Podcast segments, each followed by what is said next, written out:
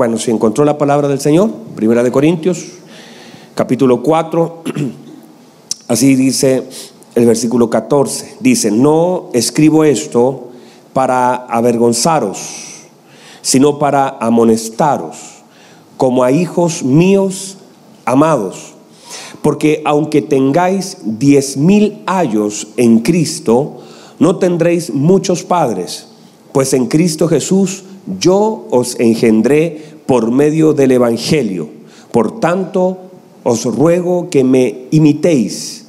Por esto mismo os he enviado a Timoteo, que es mi hijo amado y fiel en el Señor, el cual os recordará mi proceder en Cristo de la manera que enseño en todas partes y en todas las iglesias. Toma asiento, por favor. Muy bien. Quiero aprovechar de saludar también a los hermanos de Puerto Montt. Ayer estuve en Puerto Montt junto a un hermoso grupo de, ministros, de pastores en Puerto Montt. Ah, estuve el viernes y estuve también el día sábado por la mañana en Puerto Montt, un tiempo hermoso, muy hermoso. Y después ayer eh, llegué la tardecita y me fui a predicar a una iglesia Ejército Evangélico de Chile. Así que ayer estuve mm, con muchas actividades, llegué tarde, por un poquito eh, complicado la garganta, pero fue un tiempo hermoso. Predicar la palabra del Señor eh, es hermoso. Es hermoso. Tengo la oportunidad de predicar a veces y entonces eh, aprovechamos de poder servir a, las iglesias.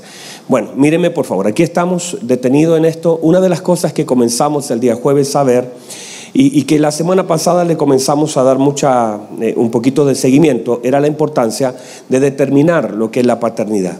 Eh, hemos estado hablando durante 41 mensajes acerca de la paternidad de Dios.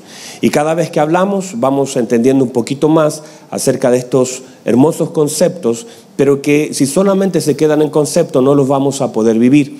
Hay cosas que se pueden quedar a nivel conceptual o pueden ser impartidos a nuestro espíritu. Y eso es lo que queremos, que nosotros podamos disfrutar de la paternidad de Dios, pero no se puede disfrutar aquello que no se entiende. No se puede disfrutar aquello que no se vive, aquello que no se recibe por revelación. Hay muchas cosas que pueden ser información y uno puede recitar cosas. Y tenemos normalmente iglesias que conocen muchas cosas, pero que viven muy pocas. Iglesias, personas que conocen muchas cosas, pero que viven muy pocas. La gente sabe que debe hacer algo, la gente sabe que Dios es algo, pero no pueden disfrutar de lo que Dios es porque nos falta meternos un poquito más adentro para poder ingresar un nuevo concepto a nuestro corazón, hay cosas que tienen que ser, mire por favor, hay palabras que tienen que ser redimidas, hay palabras que tienen que volver a ser explicadas, entenderse desde una fe espiritual. Una de ellas es la paternidad. Cómo se ha mal usado y como de alguna forma yo digo padre y a usted se le viene inmediatamente algo a la mente, entonces inmediatamente asociamos la paternidad a alguien, a algo, a alguna situación. Yo digo paternidad y algunos pensarán en abandono. Digo paternidad y algunos pensarán en golpes. Digo paternidad y algunos pensarán eh, en, borracheras. Digo paternidad y algunos pensarán en contención. Eh, cada uno tendrá su paternidad porque todos aquí fuimos hijos. ¿Verdad? Aquí no hay nadie que no haya tenido un padre. Ahora, que haya sido bueno, malo, presente, ausente es otro tema. Entonces comenzamos a ver. También dentro de lo que vimos es la importancia de definir lo que son los padres ministeriales, que son personas, lo que el apóstol Pablo dice, mi hijo amado. Él considera que Timoteo es un hijo amado y es fiel en el Señor. Entender ese concepto de la paternidad ministerial también es clave para que no caigamos en errores en, cuanto a definiciones. El hecho, de que, el hecho de que alguien considere tener un hijo en, a nivel ministerial o alguien considera tener un padre a nivel ministerial, eso está bien, eso no está mal, eso no, no, no, no, no daña, porque es un cariño. Yo algunos de ustedes los abrazo como si fueran verdaderos hijos. Y algunos me abrazan igual con un amor como si fueran padre, porque hay un vínculo que se va gestando. Y eso a lo largo del tiempo. Eso no es inmediato. Nadie puede, míreme por favor, nadie puede llegar y decir yo quiero ser su hijo, porque hay gente que de pronto por oír un mensaje, me pasa cuando salgo a predicar, la gente escucha un mensaje e inmediatamente dice, ay, usted es mi papá, eso no puede ser, eso es tiempo, eso es asignación, diga conmigo asignación. La asignación es cuando Dios pone a alguien en tu vida con un, con un proyecto para que tú puedas sumar a su vida y para que tú también puedas recibir, porque todas las asignaciones son recíprocas. O sea, nosotros damos, pero también nosotros recibimos. Entonces, pero esto es un trabajo ministerial y no vaya a confundirse que ahora todos hay que decirle papá, mamá, no, esas cosas no. Digo, no está mal que usted me quiera como padre, pero no, me tiene que andar diciendo dad, agarrarme el cachete, decirme papá, eso no es así. Nosotros tenemos líneas de respetos y líneas de honra. Líneas de respeto y líneas de honra. A mí me ungieron pastor, yo soy pastor. Usted puede tener cariño por mí, pero somos pastores. Eso es importante definirlo. En ese cariño pastoral es hermoso. Uno puede cumplir diferentes funciones y estar operando en diferentes formas, pero fui ungido pastor. ¿Verdad? Entonces, y si usted me pone en el lugar y todas las cosas que se ponen en un lugar, se puede recibir de aquello que está en su posición. Cada uno de nosotros, por causa de la honra, podremos recibir. La falta de honra te impide recibir. Lo hemos dicho un par de veces que la honra es un elemento que Dios da para poder recibir lo que el otro tiene. Honra a tu padre y a tu madre. Usted podría pensar, míreme por favor, usted podría pensar que su papá y su mamá no tienen nada que darle. Y usted dice, yo no quiero recibir nada. ¿Qué tiene él para darme a mí si nunca me dio nada? Nunca me cuidó, nunca me atendió. Mi papá y mi mamá nunca. Claro, usted cree que en lo natural no tiene nada que darle, no le pueden dar plata, no le pueden dar eh, cuidados, no le dieron amor, no le dieron atención, lo abandonan. Está bien eso, eso es lo natural. Y usted puede ver que ellos no tienen nada. Hay gente que dice esto, ya estoy grande, ya no necesito recibir nada de mis padres porque ya estoy grande, ya crecí, no necesito nada. Eso es lo que usted cree porque naturalmente usted no puede ver lo que Dios ha depositado en la vida de sus padres y que solamente la honra puede activar eso. O sea, usted puede decir, ah, mi papá, mire, tiene 80 años, está en la cama, está ahí medio agonizando, ya no tiene nada que darme. Esto es lo que usted cree. Y, usted lo puede creer porque usted lo ve en una forma natural y usted ve que el viejito ya no tiene, no puede ni siquiera levantar la mano, no puede hablarle, ya no tiene conciencia, pero no es lo que él le pueda dar, míreme por favor, es lo que Dios ha depositado en la vida de él y que por causa de la honra usted lo puede recibir. O sea, uno puede decir, ¿qué me va a dar esta señora? Esa señora ya está enferma, nunca se preocupó de mí. Claro, está bien. En lo natural ella no le va a dar amor, no le va a dar plata, no lo va a cuidar. Míreme, ni siquiera un consejo usted puede recibir de esa persona, de su papá y su mamá. Digo esto así en general, porque hay papás extraordinarios, pero hablo en general. Cuando uno ve que el papá en lo natural no tiene nada que darle a uno, porque usted dice, si nunca se preocupó de mí, está pensando en una forma natural porque lo ve que no tiene nada que recibir de él. Pero si usted ve como nuestro Dios espera que nosotros veamos, usted tiene que entender que en la vida de sus padres hay un depósito de Dios y que si usted y que solamente ese depósito se puede recibir por causa de la honra. Usted no ve nada. Usted ve una persona que lo abandonó, pero el, el Señor le dice, mire, honrelo. Porque hay un depósito que yo dejé en él que solamente usted puede recibir si usted honra. Y esto es espiritual. No sé si alguien me está entendiendo. Porque usted podría decir, ah, pero mi papá, ¿qué me va a enseñar? No, no, no. Quizás no tiene nada que enseñarte, quizás no tiene nada que darte. No es lo que Él te pueda dar. Es más, le voy a decir esto. Quizás sus padres ni conocen al Señor. Pero no es que ellos lo, es una obediencia nuestra que por causa de poner a nuestros padres en un lugar, Dios se encarga, Dios se encarga, escuche, Dios se encarga de sacar el depósito que Él mismo puso en la paternidad de ellos para entregarlo y sumarlo a tu vida. Entonces esto no es algo natural.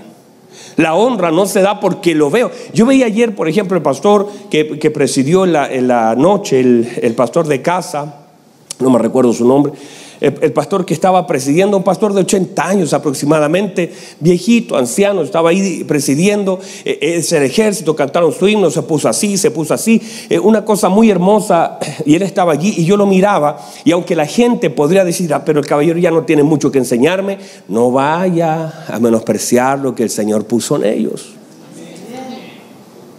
Porque uno se equivoca en eso. Uno se equivoca en eso. Míreme por favor. Dígame usted qué necesidad tenía José. José era rico. José, tenía hijos. ¿Recuerdan a José? José, el de Faraón, José, el soñador. José, ¿estamos ahí ubicados? José tenía mucho dinero. Mire, mire lo que dice la escritura, que José fue hecho padre de Faraón. O sea, en todo, en todo, el gobierno egipcio, el más grande era José. ¿Verdad que sí? Usted no me ayuda mucho. Otra vez, el más grande era José. José había sido puesto por Dios en un lugar altísimo de honra. Imagínense, la Biblia dice que el Señor, que, perdón, que, que Faraón le entrega su anillo, lo pone al mando de todo, pero luego la Biblia destaca que José fue hecho padre. Impresionante, hermano. Y cuando ya usa la palabra padre, míreme por favor. Cuando ya se usa en la escritura la palabra padre, está hablando de una superioridad, de algo sobre. No sé si me entiende. No es lo mismo que alguien diga jefe, amigo, compañero. Cuando ya se nombra la palabra padre, se está pensando que está sobre. Padre primero, padre encima, padre mayor. ¿Sí? ¿Estamos ahí? Entonces la Biblia dice que él fue hecho padre de Faraón. ¿Qué necesidad tenía José entonces? ¿Tenía necesidad económica? ¿Le faltaba una televisión de 75 pulgadas en su casa? ¿Qué le faltaba? Dígame, ¿qué le faltaba a José? ¿Un PlayStation? ¿Qué le faltaba? Nada. Ya tenía hijos grandes. Ya había formado su casa. Habían pasado años. Pero José entendió algo porque él era un hombre que pensaba que tenía al Señor en su corazón. Y algo tenía el padre Jacob que no se lo podía dar Egipto, que no se lo podía dar Faraón. Y por eso José va donde el padre a buscar su bendición y que no pusiera Faraón las manos sobre sus hijos, sino que le dijo a su padre Jacob, pon las manos sobre mis hijos y bendícelo. Quiere decir que José entendía que Jacob, un viejito, un anciano, que donde vivía no había mucho que comer, que no tenía una herencia que darle, que incluso se fue a vivir a Egipto porque estaban pasando hambre, quiere decir que José entendía que ese viejito tenía algo que todo un imperio no podía darle. Eso quiere decir entonces que José podía entender que Jacob tenía algo que era más trascendente que el dinero. Porque no le faltaba plata. Pero había algo en la vida de Jacob que tenía su padre que no lo tenía Faraón y no lo tenía todo un imperio que solamente estaban en las manos y en la boca de un hombre que tenía la bendición del Señor sobre él. E, e, esto quiero decir. O sea que tus padres bendigan a tus hijos. Que tú bendigas a tus hijos porque en ti hay un depósito de Dios para la vida de tus hijos. Por eso una de las tareas, míreme, ¿está mirándome? Ay, ya me estoy poniendo así como activado ya en esto. Me está gustando esta palabra, hermanos. Míreme, por favor. Entonces, quiere decir que yo debo cuidarme de no volverme común a mis hijos. De que mis hijos siempre me vean con honra. De que mis hijos aprendan de pequeños que papá tiene algo que está en su boca y en sus manos y que ellos necesitan. Y que usted y yo entendamos que nuestros padres tienen algo poderoso que entregarlos, aún ellos no sepan que lo tienen. Y que no tiene que ver con lo que uno ve de sus padres, si es ancianito, si no terminó su enseñanza básica, si, si no tiene una profesión, si no tiene casa, que no tiene que ver con cuánta plata tenga en, en el banco, ni cuántas cosas hayan en la cuenta, no tiene que ver si tiene salud o si está enfermito, porque hay una bendición que trasciende el cuerpo de ese anciano. Wow, no sé si alguien lo entiende que la vida de un hombre de Dios es un contenedor de la riqueza de Dios sobre su vida y que en la boca de un padre y en las manos de un padre hay una bendición para sus hijos. Y cuando lo entendemos así, por eso yo cuando hago matrimonios, los que han estado conmigo, yo mando a, los, a los novios, les digo, vayan a despedirse de sus padres, vayan a perdonar a sus padres, vayan a recibir la bendición de sus padres. No salgan de casa, le digo, sin, sin abrazar a su padre y los mando. Yo les digo, vayan y despídanse a la novia. No me importa si se le corre el maquillaje, no me importa si queda toda despeinada. Yo digo, vayan y denle un abrazo a su padre y a su madre. Número uno, despídanse. Número dos, agradezcan. Número tres, pidan pidan perdón y den perdón si algo sucedió allí. Y número cuatro, vayan a buscar la bendición. Porque van saliendo de casa. No se vayan con las manos vacías. Porque en la boca de un padre está la bendición del hijo. Uy, santo Dios. Ah, usted dice, pastor, pero usted no conoce a mi papá, No importa. Mire que en la escritura había un hombre llamado Jacob. Había un hombre llamado Esaú. Que tenían a un viejito llamado Isaac. ¿Están ahí todos ubicados ya? Y ese Isaac, aunque estaba ciego, estaba viejito y ni siquiera oía, no era capaz de interpretar lo que estaba sucediendo a su alrededor. La vida de él era un contenedor de bendición para sus hijos. La vida de él tenía algo que su hijo necesitaba y que él no podía cerrar su tiempo en la tierra sin que sus hijos recibieran de su boca y de sus manos. Acerca, le dijo, acércate para tocarte, acércate para soltarte, acércate para bendecirte. Quiere decir que en la boca de un padre está la bendición de su hijo que en las manos de un padre está la bendición de sus hijos. Ahora usted puede ser, y míreme por favor, puede ser, porque aquí hay diferentes cosas y sé que usted mientras yo predico está pensando en su papá, de cómo es, que cómo va a alcanzar, porque hay cosas que no se reciben cuando sus padres no están en Cristo Usted no puede, ellos quizás ni le aman, lo abandonaron, ni lo conocen, pero usted puede todavía, sin tener acceso a ellos, ni a su boca, ni a sus manos, usted todavía puede recibir la bendición depositada en ellos por medio de la honra. No sé si alguien me entendió y captó la idea. Su papá usted no lo conoce, su papá usted no lo ve. Quizás su papá ni siquiera quiere saber nada de usted, usted no tiene acceso a él, a sus manos ni a su boca y él tampoco nunca le va a soltar una bendición porque usted sabe que es garabatero, insolente, que usted diga, papá, bendígame, se va a reír de usted, o sea, nada que ver. Entonces, como no tiene acceso a las manos y a la boca de su padre, pero tiene acceso al depósito de Dios por medio de la honra. No sé si alguien entendió eso. Si lo honra, es, es que el Señor saca del depósito y lo pone en tu vida. No es el Padre soltando sobre el Hijo, sino que es Dios sacando del Padre y por causa de su palabra y la obediencia nuestra a su palabra, Dios se encarga de sacar de la vida del Padre y traerla como bendición sobre la vida del Hijo. Por eso Dios lo dijo. Después Jesús incluso lo, lo vuelve a repetir, honren a su padre y a su madre.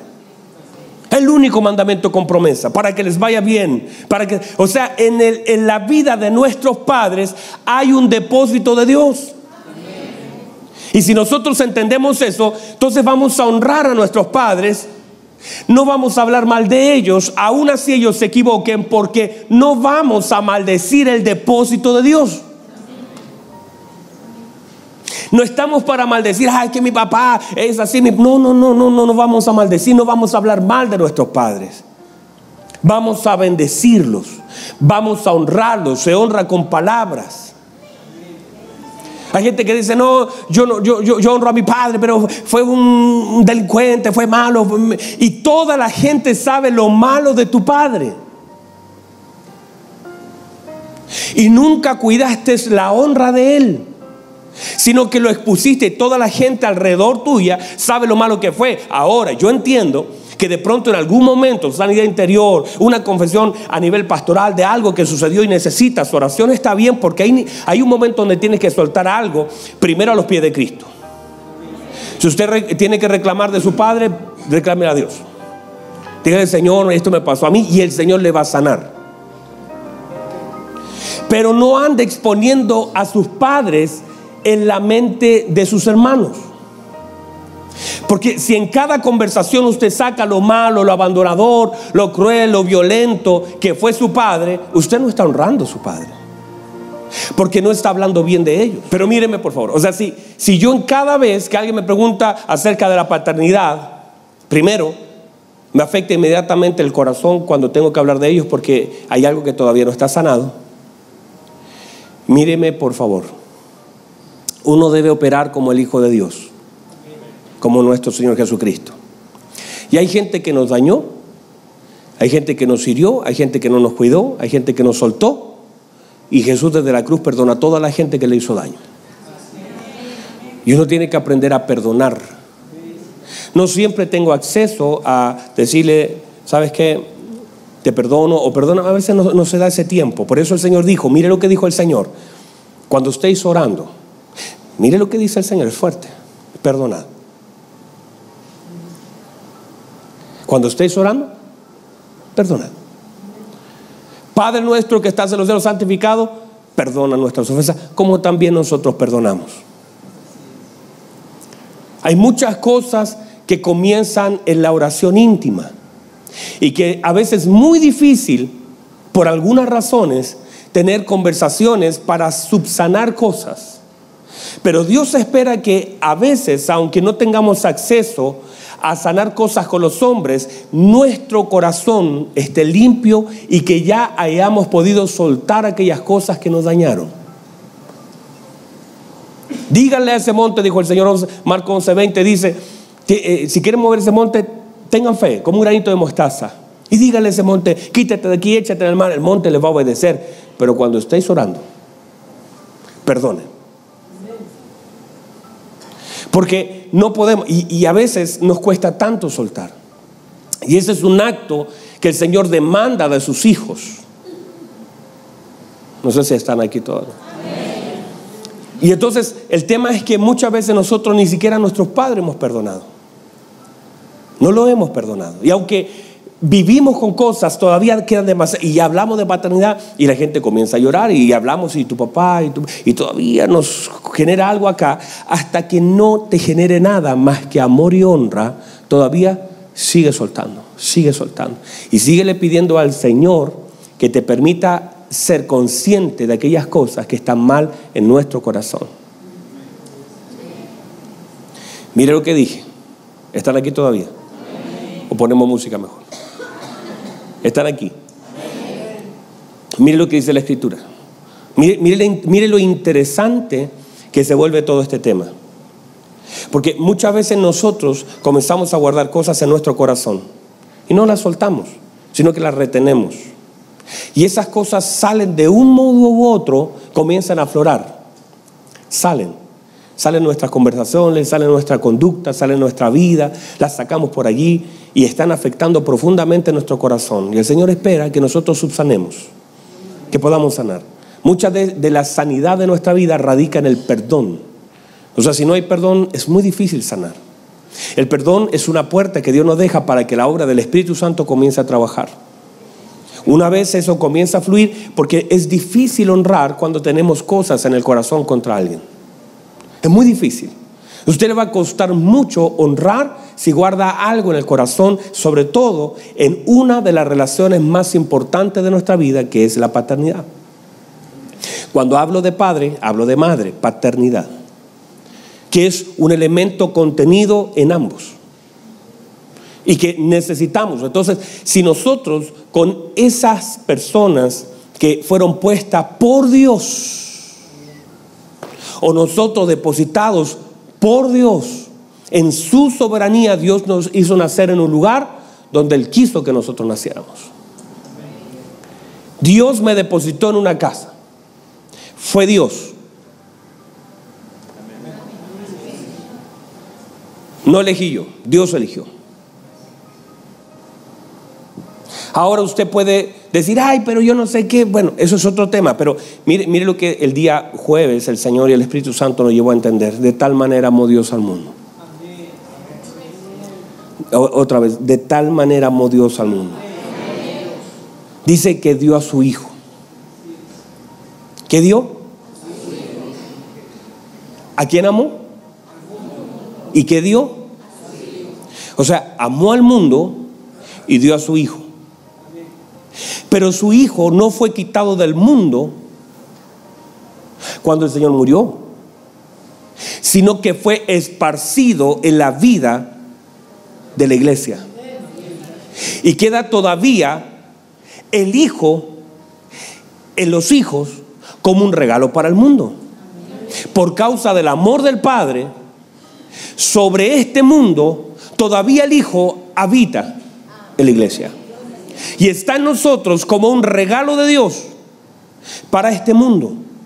O sea, yo tengo el regalo del Padre para este mundo. Yo tengo, yo, yo llevo el regalo de mi Padre para este mundo. Usted y yo llevamos el regalo del Padre para el mundo.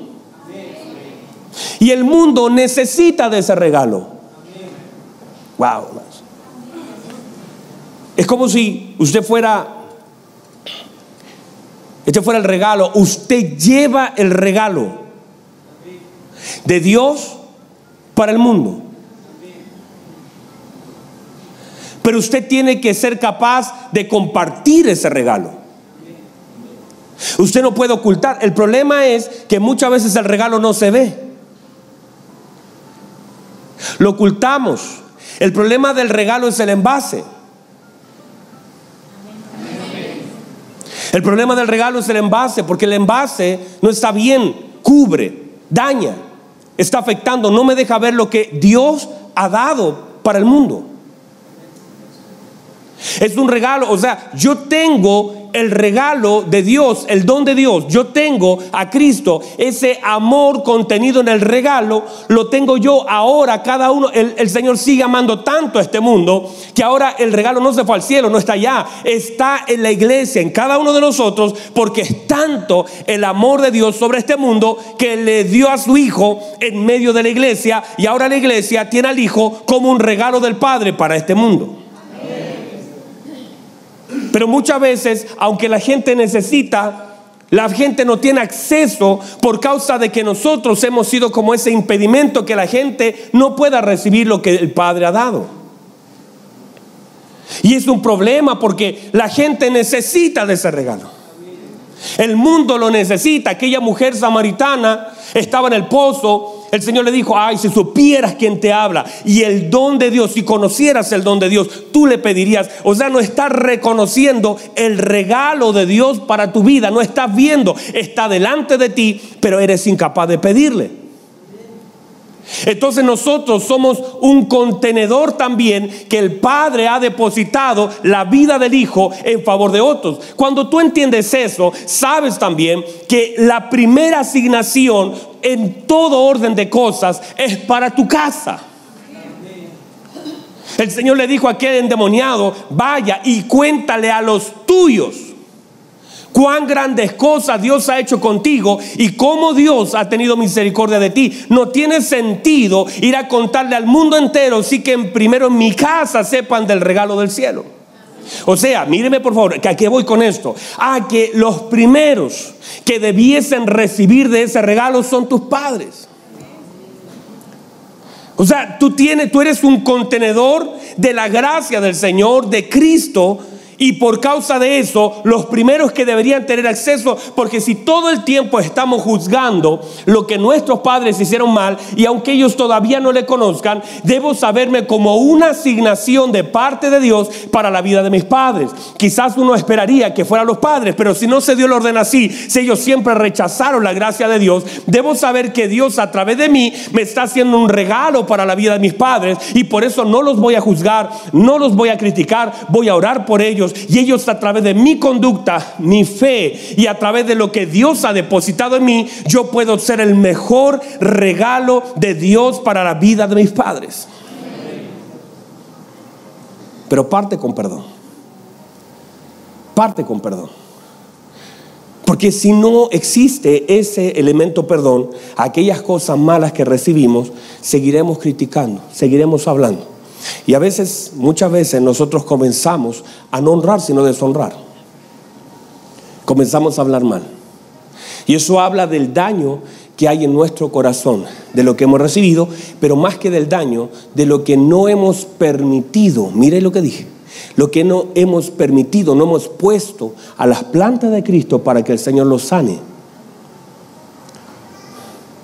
Y cuando sucede eso, entonces vivimos vida súper pegadas a los recuerdos, a las emociones, al rechazo, al rencor. Nos cuesta mucho vivir una vida plena porque estamos llenos de trancas por todos lados, llenos de, amar, de amarres, estamos llenos de nudos por todos lados. Entonces no podemos vivir una vida plena.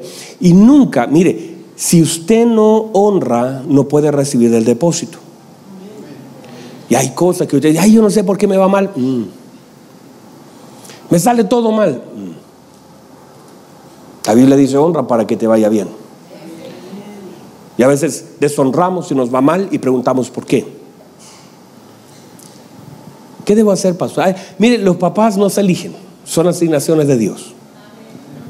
¿Verdad? Ya se me desinflaron otra vez.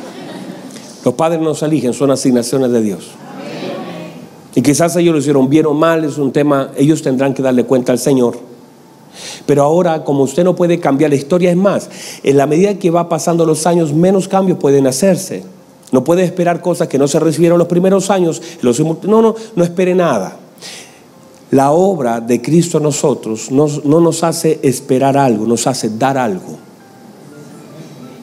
Usted no espera recibir algo para dar. Ay, si Él da el paso. Y... No, no, no. Eso lo hace el mundo.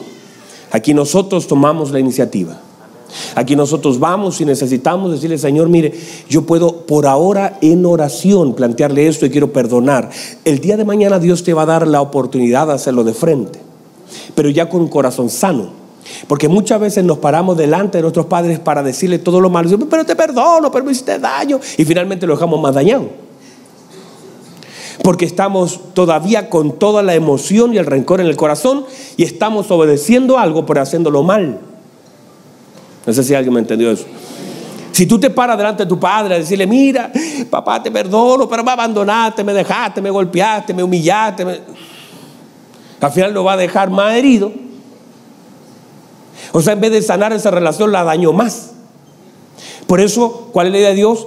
Que en oración, que hables con tu padre acerca de tus padres. Que hables con tu padre celestial, con tu Padre eterno, con tu Padre espiritual, con tu Padre que conoce toda tu realidad como hijo.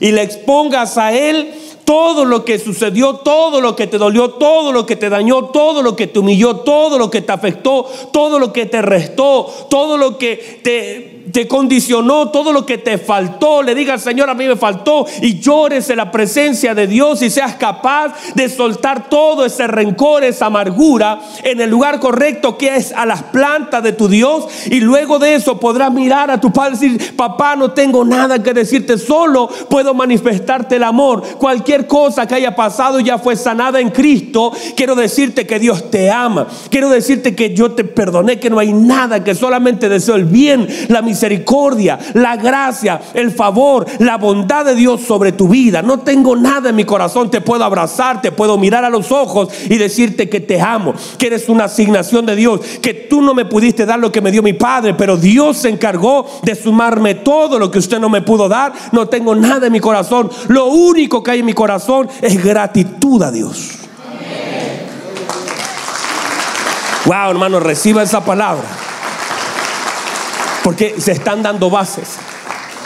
Y se acaban de las bases porque se me acabó el tiempo. Pónganse en pie, por favor. Justo cerramos. Esto fue una palabra de instrucción. Y yo sentí al Señor instruyendo. Wow, hermanos, qué hermoso. ¿Sabe, ¿sabe lo que yo, yo pienso de todo esto mientras predico? Pienso que Dios está sanando la iglesia. Hay cosas que le hicimos mal, hay cosas que no hicimos, hay cosas que Dios necesita que hagamos. es como Dios trayéndonos a un estado consciente. Es como también nosotros como padres, así como me los puse ahora en posición de hijo, pero nosotros como padres, sabernos contenedores de una bendición para nuestros hijos. Si no se pudo, si no se pudo hacer, reciba esto, por favor, porque el Espíritu Santo está hablando. Si no se pudo hacer, si tal vez usted lo hizo mal con sus hijos, si tal vez usted, usted no tuvo, míreme por favor, porque esto es del Espíritu. Si usted tal vez no tuvo acceso a sus hijos por alguna razón, lo hizo mal, algo falló, me viene la imagen de José. José estuvo por más de 20 años lejos de su padre y no tuvo acceso. Pero José trajo sus nietos. Uy, santo. José estuvo privado de la paternidad de Isaac. Pero José en un momento viene, perdón, de Jacob y trae a sus nietos, a sus hijos, y lo deposita en los brazos de Jacob, que ya era Israel. Y tal vez él hubiese querido, José hubiese querido que Jacob hubiese pasado toda la vida y su bendición sobre él. Pero entiende que ya el viejito, ya quizás todos esos años que pudo haberlo disfrutado no lo disfrutó, pero no privó a sus hijos de la bendición de su padre. Y digo esto y recíbelo así. Tal vez muchos de ustedes estuvieron privados, algo no sucedió, no lo hicieron bien con sus hijos, pero tal vez Dios te va a dar la oportunidad de poner tus manos sobre tus nietos. Tal vez uno comienza a pensar y dice, yo no, lo hice bien con mis hijos, lo hice muy mal. Y, claro, uno empieza a decir, no tenía Cristo, nadie me enseñó nada, lo hice muy mal. Pero, pero Dios que es tan bueno, véalo así, Dios que es tan bueno. Dios te va a permitir que tus manos en los años sean tan bendecidas y que tú sepas y estés consciente del contenedor que eres de una bendición y que quizás tu hijo no la recibió, que estuvo lejos, estuvo en Egipto, estuvo, estuvo eh, con Faraón, estuvo en una cárcel, estuvo acusado y no, no, no hubo acceso. Pero ¿qué tal si Dios te da la oportunidad al día de mañana de poner la mano sobre tus nietos? y decir, mira, sucedió que no pude alcanzar a tu padre porque estaba en una cárcel, ni sabía que estaba vivo. Pero Dios me da la gracia, el favor de depositar mis manos sobre mis nietos y vertir todo lo que quizás no pude vertir en mis hijos sobre la vida de ustedes. Véalo eso como una gracia del Señor. Véalo eso como una restitución. Mis amados, esto todavía no termina. Y puede ser tal, vez que así como un hijo puede darse cuenta de la bendición que es un padre, tal vez hoy el Espíritu Santo también está trayendo conciencia. Y usted, mire, usted dice, ya mi hijo se fueron de casa, o ya mi hijo ya son adolescentes, está, está complicada la cosa, y usted se siente como que hizo todo mal y que, y que no supo cómo hacerlo, y que nadie le enseñó. Pero si está aquí y está oyendo esta palabra, quiere decir que Dios todavía tiene algo está aquí todavía y está oyendo esta palabra, tal vez Dios tenga algo que todavía se pueda hacer y que todavía mientras su hijo no salga de casa aún, quizás todavía usted puede decir, ay Dios todavía me puede usar para bendecir la vida de mi hijo. Todavía puedo hacer algo por mi próxima generación. Todavía puedo abrazarlo, perdonarlo. Todavía sépase, oye, reciba eso. Sépase un contenedor. Sepa que eso puede salir por la honra que sus hijos le den o puede salir por la boca y las manos que Dios le ha dado a usted.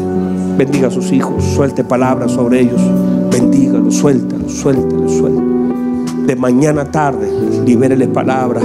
Padre, en el nombre de Jesús, bendigo esta generación, bendigo a mis hijos. Hijos, jamás va a salir una palabra de maldición sobre tu vida. Te irá bien, comerás del fruto de tus manos. Tus manos serán alargadas para alcanzar la bendición del Señor.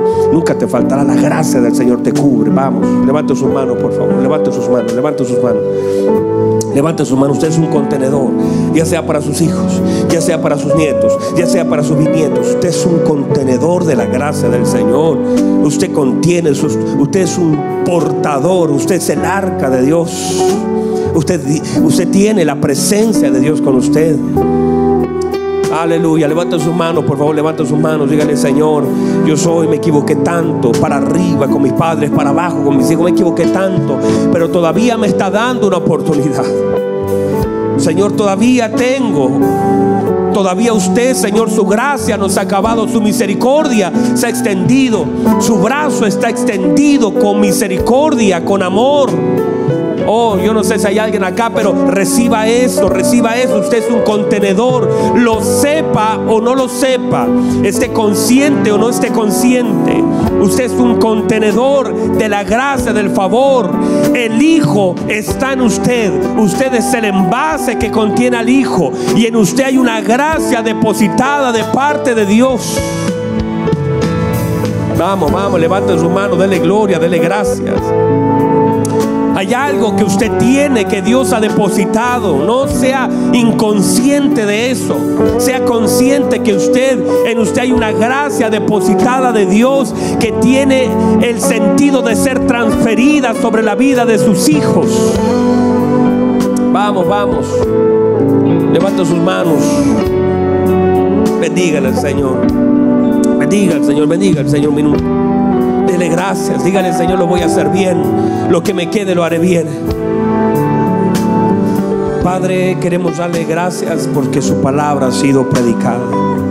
He intentado, Señor, con mi corazón hablar lo que usted puso, el depósito que usted ha puesto en mí. Cada uno de mis hermanos ha recibido una porción de ella.